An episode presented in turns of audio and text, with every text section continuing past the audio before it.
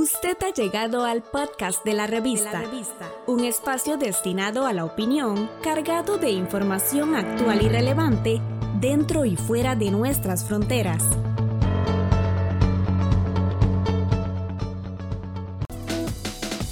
En nuestra serie Sociedad al Día, la investigadora y politóloga Florisabel Rodríguez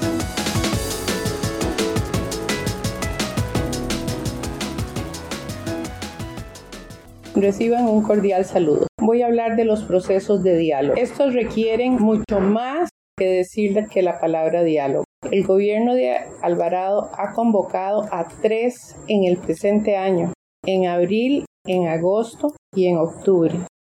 Pero ha habido varios errores en los tres. Veamos el primer llamado de abril. En ese momento llaman a enviar propuestas para enfrentar la crisis de reactivación económica y desempleo y hay una importante respuesta de grupos organizados. Pero pasa mayo, junio, julio y llegamos a agosto y no hubo respuesta a esas propuestas que recibieron. No nos explicaron qué pasó con las propuestas recibidas. Las acciones de abril quedaron sin resultados ni explicaciones ante la ciudadanía. Eso inició un proceso de molestia y desgaste por mientras los costos económicos y sociales siguieron en aumento y el gobierno bajó en popularidad. Segundo llamado. El 8 de agosto llaman a un proceso de diálogo, escucha y concertación. Dicen que con un objetivo más amplio que en abril.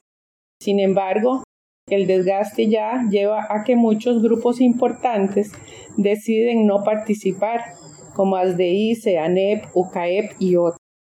Este llamado de agosto tiene una falta de claridad metodológica. No dan a conocer las posturas del gobierno o algún otro marco para que la gente se refiera en su participación.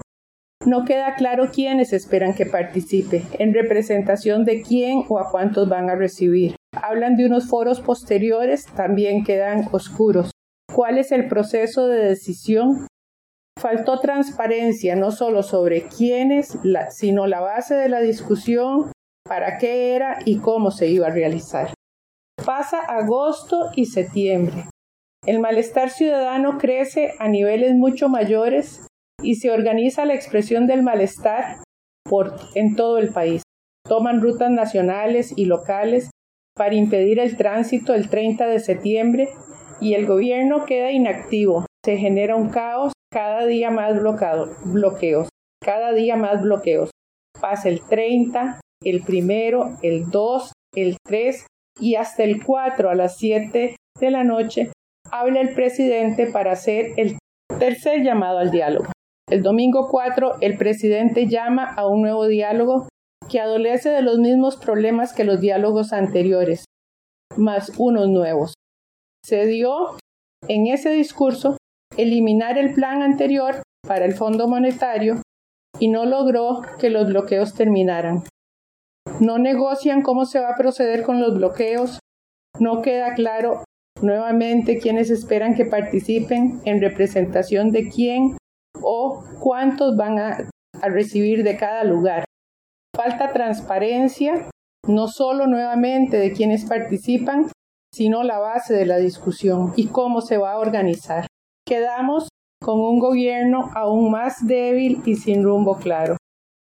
En un proceso de diálogo se requiere saber cuáles son las bases de la negociación, cuál es la metodología que se va a utilizar para generar consensos y cómo se van a manejar los disensos, cuáles son los mecanismos para llegar a acuerdos, cuáles colaboradores en la mediación van a existir, no puede ser el presidente solo, esto es algo que tiene técnicas ya muy desarrolladas cuáles son los representantes. No se puede negociar con todas las personas que protestaron, aunque ellas hoy sienten que debería ser con todas. ¿Cómo van a escoger?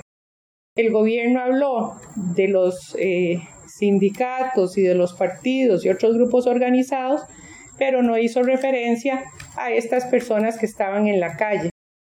Se requiere mucho mayor claridad en estos procesos políticos y sociales para llegar a acuerdos y poder implementarlo.